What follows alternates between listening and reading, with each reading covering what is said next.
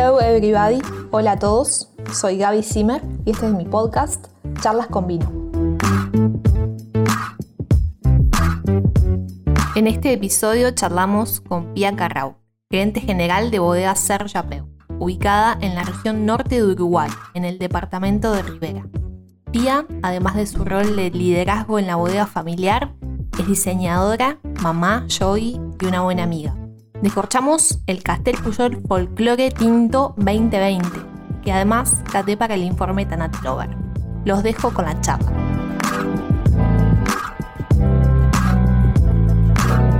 Bienvenida a esta charla. Muchas gracias Gaby por este espacio. un placer. Pia, la gerente general de Bodega Ser que está ubicada en Rivera, en el norte de Uruguay. Además es diseñadora y ya vamos a hablar sobre eso también. Y tiene mucha experiencia en la, industria textil, en, especial en, China, que has, viajado muchísimo. Sí, exacto. Y también, bueno, compartimos ese el yoga que, nos gusta a las dos, compartimos profe también, a Yoga Florencia, que es una genia. Vamos a hablar sobre eso también un poquito. Y, bueno, bienvenida, vamos a hablar sobre un poco sobre vino también. Buenísimo, un poco. Mientras tomamos vino hablamos de, muchas cosas, me gusta. De muchas cosas, exacto. Pia, el diseño. Hemos tenido varias veces esta charla de, de qué importante que es. La verdad es que hasta hace un tiempo yo creía que el diseño era solamente el diseño gráfico y que, bueno, a veces hacer tangible las cosas que vemos, o sea, que, significan algo, pero el diseño es muchísimo más. Abarcamos y el diseño, hay diseño en todo, todo tiene diseño. En todo, todo. Entonces, me gustaría que, nos contaras cómo aplicás el diseño en tu día a día y en tu rol en la bodega y cómo, bueno, cómo te ayuda a desarrollar este, tus tareas. Bien, este, bueno, sí, eh, estudié diseño textil y trabajé mucho tiempo en, la, en una trading de vestimenta que lo que hace es o sea, seguir la producción en China de confecciones de moda masiva.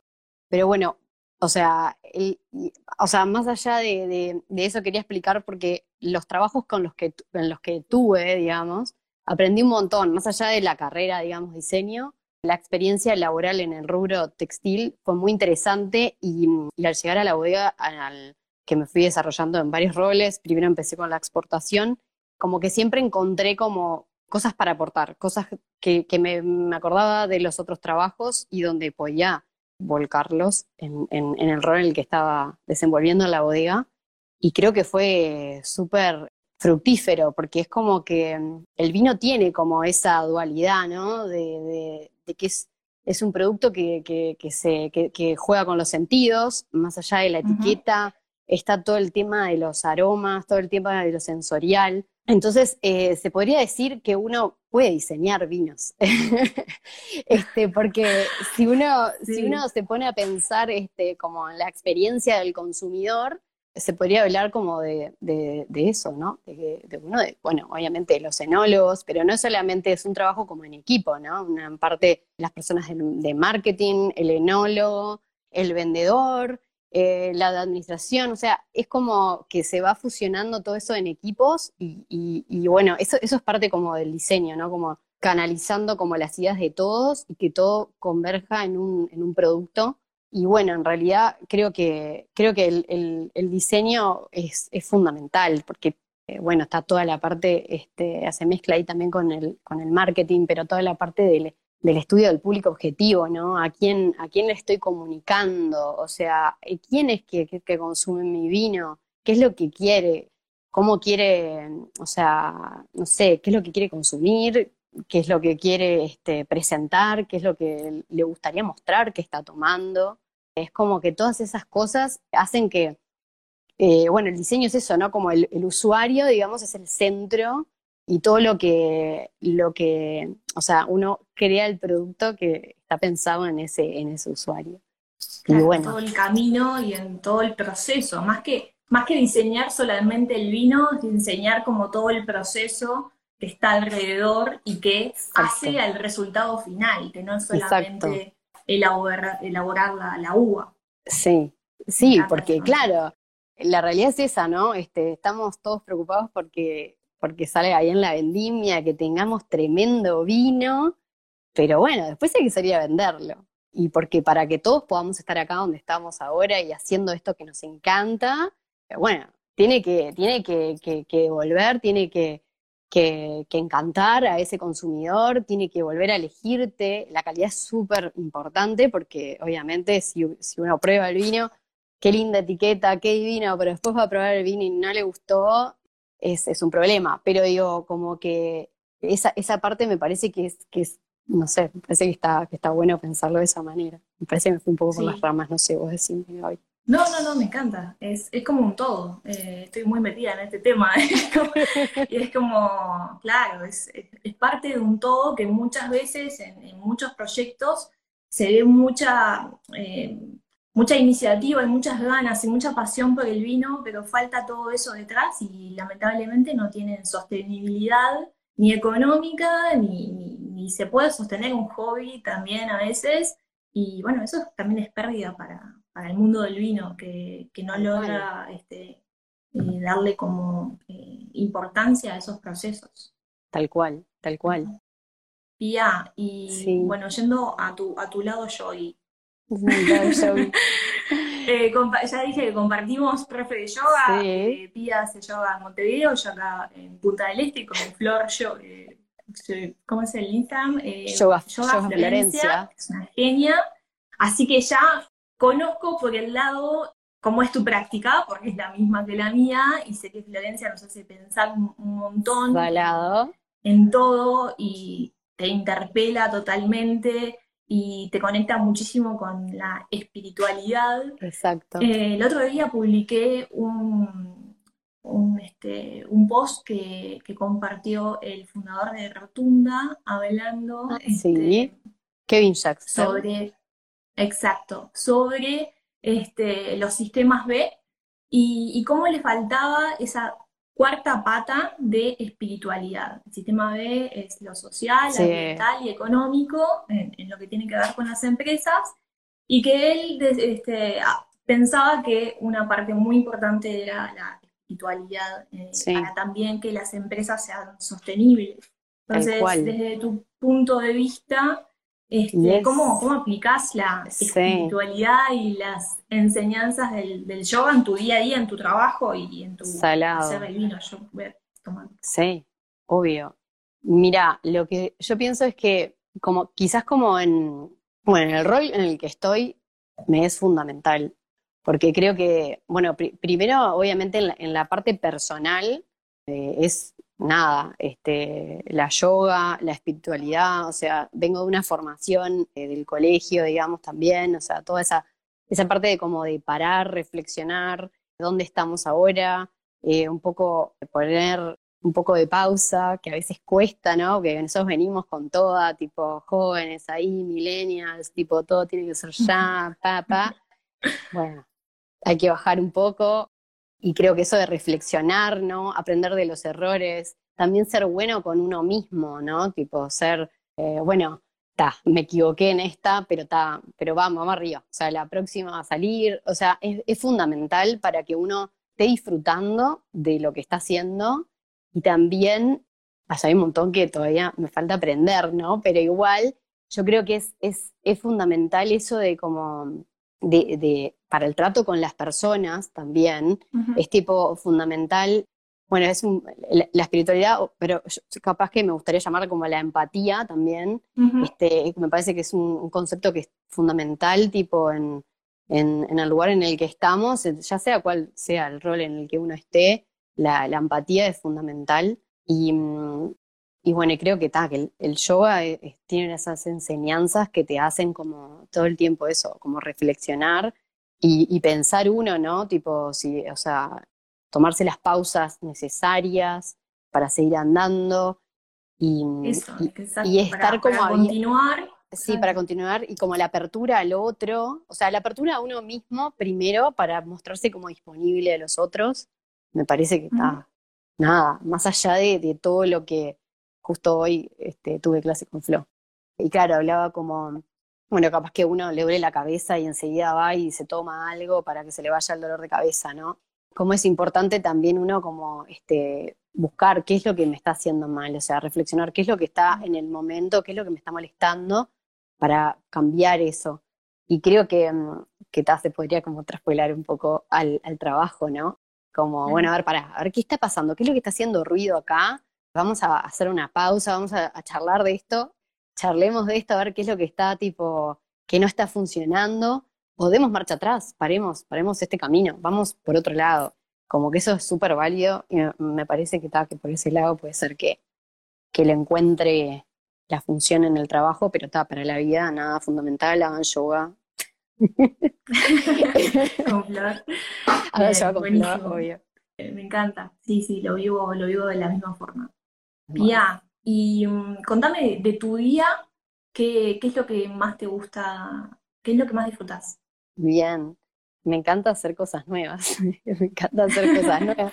O sea, cuando, cuando se viene esta época del año, que aparte este, está, está, la, está la vendimia, pero a la vez es como ese momento de, empezar a planificar el año, o sea, o de, porque claro, diciembre es toda una locura. Entonces, la mejor época para empezar a planificar es, es enero. Ahora, bueno, un poquito nosotros ya estamos como con acciones, pero, pero, pero ta, seguimos como pensando en esas cosas nuevas, la verdad que es como, a mí me encanta, es la parte como que más me gusta, o sea, decir todo, empezar a, pensar este, esas cosas que, que, estuviste durante todo el año como en la cabeza, en la cabeza, en la cabeza, y bajarlas, escribirlas, ponerlas como en el plan, eh, conversarlas, empezar a, a concretar algunas. Eso, eso es lo que más me gusta, esta época del año. Y después del día a día, en realidad, Puede ser, o sea, eh, disfruto, disfruto de, de, como de, en la parte de planificación me gusta mucho. Eh, tengo que ser sincera, tipo, eh, soy Capricornio. Pero es como que tengo que decirlo, es como que no, se me ocurría tipo empezar a anotar a la agenda, o sea, eso es lo que más me gusta. Pero, pero está, este, obviamente que, que, es súper hay un montón de cosas. Alguien le tiene que gustar, claro. A alguien le tiene que gustar. Eh, tengo, que, tengo que decirlo. pero, pero está. Creo que sí, que eso sería como lo que más disfruto. Capaz que me quedo corta, pero bueno, no se me ocurre ver otra cosa. No, no. Eh, me encanta lo de las nuevas cosas y con respecto a eso ya esto es algo nuevo que, sí. bueno, ya tiene un tiempo, pero ha sido una creación innovadora para lo que venía haciendo la, bodega también y con Castel Puyol. Tal cual. Contanos un poco de ese proceso y cómo, bueno, cómo, cómo, surgió un poco también sí. y, cómo, cómo sigue. Y bueno, esto, esto empezó, este, nada, estoy re fan de esto, o sea, este proyecto está, o sea, nada, me tiene loca. Justo hoy está Alfalfa, está presentándose en Cantina Mataojo y va a estar todo el fin de semana pasó el chivo porque la verdad que hay que ir, está divina la muestra, expusieron todos sus trabajos y está, fan, fan de Alfalfa, este, y está, este, bueno, pero volviendo al, al y Cantina Mataojo también. Y Cantina Mataojo, bueno, no conozco por eso, voy a, voy a conocerlo ahora el sábado. Muy, muy rico. Qué bueno, además. Sí, hermoso lugar. Mm. Tremendo, tremenda, tremendo equipo se armó ahí divino de colaboración que estuvo re bueno. Eh, bueno, el proyecto de folclore, de Castel Puyol Folclore, nace como de, de, un producto que en realidad, voy a contar así porque eso es, verdad, o sea, teníamos un producto, una línea que es Castel Puyol Reserva, que, que encontrábamos que no, que no estaba andando, que no estaba, no estaba como así, este, como que la gente como que no lo registraba, había un tema como en la etiqueta, o sea, como, como que no funcionaba. Entonces, a partir de ahí empezamos a pensar con, qué línea como lo suplantaríamos. y, a raíz de eso, a la vez, más allá de todo eso, como toda la parte de la identidad de la bodega, nosotros buscamos a partir del 2016, cuando se, crea, digamos, Bodega Cerro Chapeu, siempre buscamos como eso de mostrar el lugar, mostrar este, este lugar que es tan particular, digamos, que, que no hay muchas bodegas alrededor, somos solo dos, está Tiago en en Viña de 636 y nosotros ahí tipo muy cerquita, pero no hay muchas más bodegas, como mostrar esa particularidad de Rivera, mostrar los suelos, eh, mostrar como esa sensación, ¿no? De, bueno, vos conocés, Gaby, el lugar, este, pero es como, queríamos como mostrar eso, o sea, queríamos como fusionar lo que es Cerro Chapeu con Castel Puyol, y a raíz de eso este, empezamos a, pensar, bueno, pero bueno, Ibar, ¿qué uvas, qué uvas se dan bien acá? ¿Y qué, y qué, y qué, o sea, fue como un proceso de diseño tal cual, pero partiendo como de la base de, de, la raíz, ¿no? De mostrar como el lugar, bueno, ¿qué es lo que, qué es lo que funciona bien acá? ¿Qué es lo que nos copa de nosotros? Ah, sí, esto. Bueno, te copa el, el de Patiman Seng, sí, y, la Malvasía y el Treviano salen tremendos, y ese se puede y fue todo como un, trabajo en equipo con producción, en la cual se fueron como creando, digamos, el, vino. Y bueno, cuando teníamos definido eso, fue tipo, bueno, la parte de la etiqueta, este, queremos algo que, que nada, que impacte en la góndola, que impacte y que también como que haga como un statement, ¿no? Tipo, bueno, acá, acá está. Claro. y ta, y enseguida se me vino a la cabeza alfalfa, o sea, esa es la realidad, o sea, alfalfa hace rato, tipo que hay murales que decís, ¿qué le pasa a este señor? ¿Por qué está haciendo estas cosas tan impresionantes? Es que tienen como, tienen como un power el arte de él que está salado. Y yo pensaba, ¿cómo es nadie lo está usando para una etiqueta? Me lo guardé durante dos años. Qué bueno, qué bueno para vos. Durante dos años guardé esa idea en el cajón hasta que llegó el momento. Y cuando me dijo que sí, yo no pude creer que le quería hacer y que le copaba la idea de hacer una etiqueta de vino. Y ahí fue como que yo todavía no caigo, o sea, te juro, pero porque, porque tal es eso, como que la, la, el power que tiene el arte de él está, está muy bueno. Sí, y yo creo que... Es muy característico además de... Tal cual. Sí, de como que lo ves. Me encanta ese vínculo con, con, claro, con la fauna y lo que mencionabas de las características propias de, esa la, de la, Ribera, que es totalmente diferente a cualquier otra región vitivinícola de Uruguay. Eso. Y que está buenísimo que se adueñen de esas características y que sea lo que quieran resaltar de la bodega, que eso es, es un concepto hermoso y que, que, está bueno, eso de eh, sentirse orgulloso de, de, lo que son. Tal cual. Y este, y bueno, nosotros estamos en la frontera y, este, y también compartimos con Brasil todo lo que es la, la sierra, o sea, ellos están ahí, son Río Grande do Sul, que se, llama, se llaman gaullos a ellos mismos.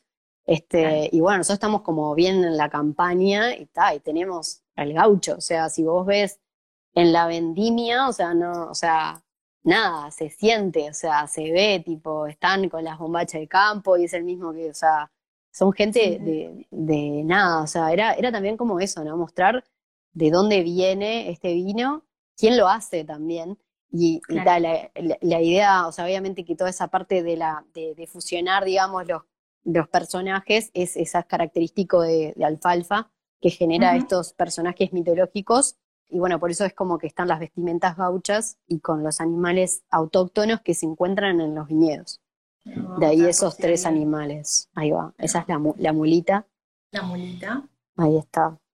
Y, las otras dos. Y las otras dos es la Seriema, que, que nada, nos acompaña todo el tiempo ahí en la vuelta.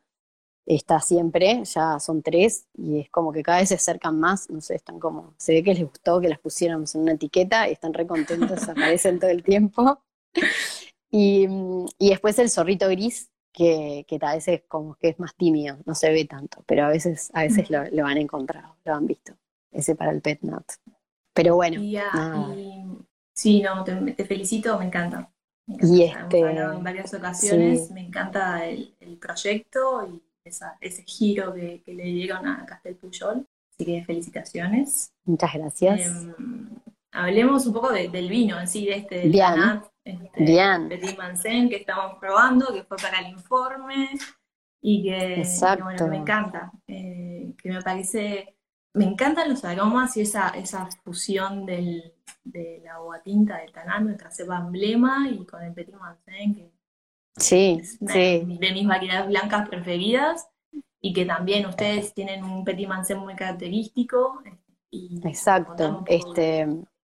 De ese, y de ahí es que, sí, habla, o sea, queríamos hacer como un blend con esas dos cepas, que, mm, o sea, que comparten como la raíz en el Mansen Noir, que es la, la, cepa como madre de estas dos, de Tanat y de Petit Mansen.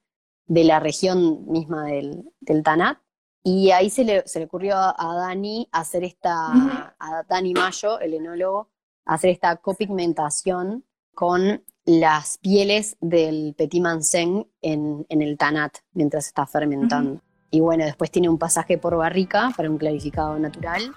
Y, está, pero es eso, es como, fue como buscar eso, ¿no? Eso que, hablábamos antes, como eso de, de esas, esas características. Pero sí, es, es como un tanat. El Petit Manseng le aporta muchísimo aroma, que el tanat es más bien austero en lo que es el nariz y mucho más este, expresivo en lo que es el paladar y por supuesto la estructura y, la boca, pero tiene esas notas de Petit Manseng en, nariz que, le dan una vivacidad especial, que, una intensidad además.